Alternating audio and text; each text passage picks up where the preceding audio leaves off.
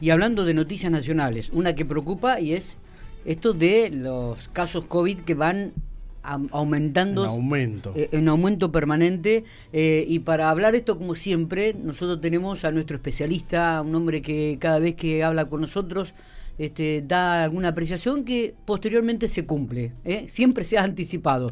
El doctor Oscar Atienza. Oscar, gracias por atendernos. Buenos días. ¿Cómo le va? Hola, ¿qué tal? ¿Cómo están? Buen día, gracias por el llamado, un gusto siempre charlar con ustedes. No, el gusto, el gusto siempre es nuestro y, casi le diría que se ha transformado casi como una columna de referencia en este tema.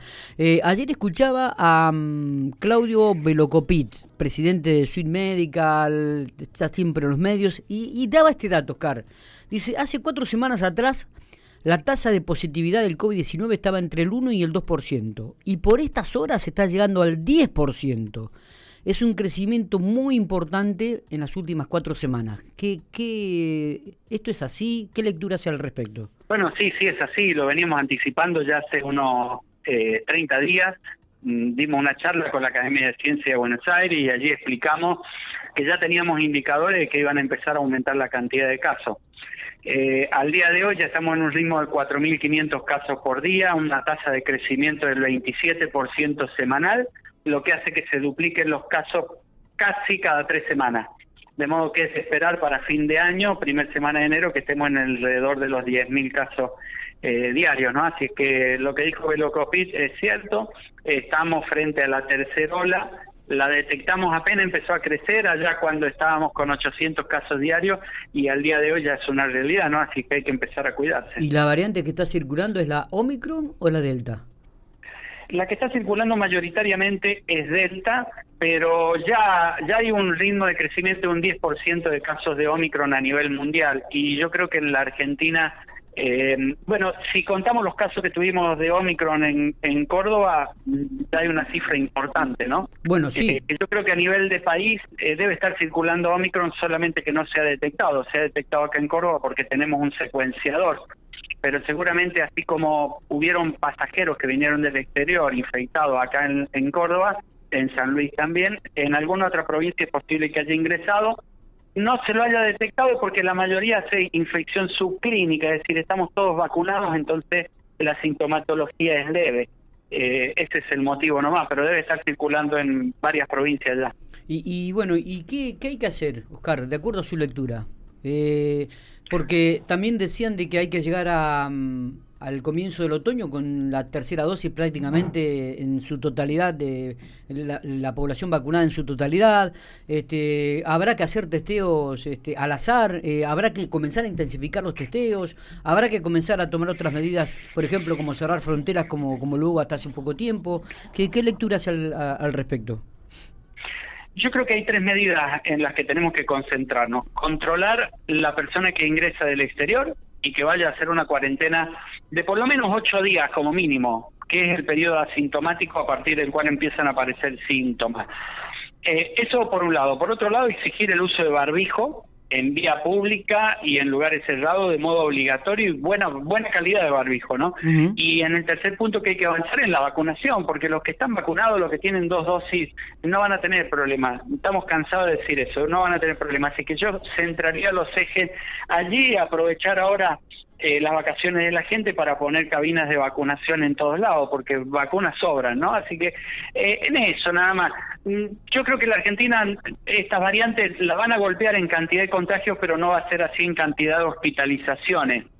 Eh, la aparición de Velocopit es porque en las últimas dos semanas tuvimos un, aumento en la cantidad de hospitalizados, pero mayoritariamente gente no vacunada. Mm. Así que hay que insistir en que se tienen que vacunar. Eh, está, está. Y, digo, ¿y el verano cómo actuar, Oscar? Porque ahora vienen eh, eventos masivos, ¿no? Y, la gente va a ir a la playa y está con toda su razón, porque hace ya casi dos años que no vacaciona y de repente va a querer tomarse los días y van, todos los centros turísticos van a estar abarrotados de gente.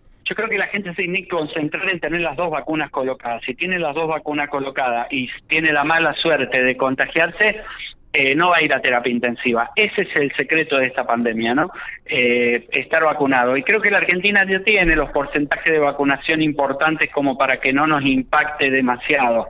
Así es que sin ir a un relax definitivo con lo que es un pase sanitario que vuelva a alertar a la gente y le diga, miren, esta pandemia no ha terminado, todavía queda un tramo, más vacunas, más uso de barbijo, eh, yo creo que vamos a estar bien, ¿no? Vamos a tener un aumento de casos, es posible que sobre el 10 de enero estemos superando los 15.000 casos, pero no tendría que tener un impacto sobre el sistema sanitario. Estamos en verano, permite que nos reunamos en lugares abiertos, ventilación, así es que eh, yo creo que en ese sentido, si bien van a aumentar los casos, vamos a estar bien. Eh, ¿Qué piensa del pase sanitario? Me parece que es excelente medida. Por lo menos va a hacer que aquellos que no se han vacunado, no tienen la segunda dosis o los que no tienen ninguna dosis, vayan en busca del pase sanitario para eh, poder circular, ¿no? Porque va a ser un requisito. Así que me parece fantástico. En Tucumán ya se hizo la experiencia y dicen que fueron muchísimas personas que no se habían vacunado, se colocaron la primera dosis y muchos que no tenían la segunda dosis se colocaron la segunda dosis.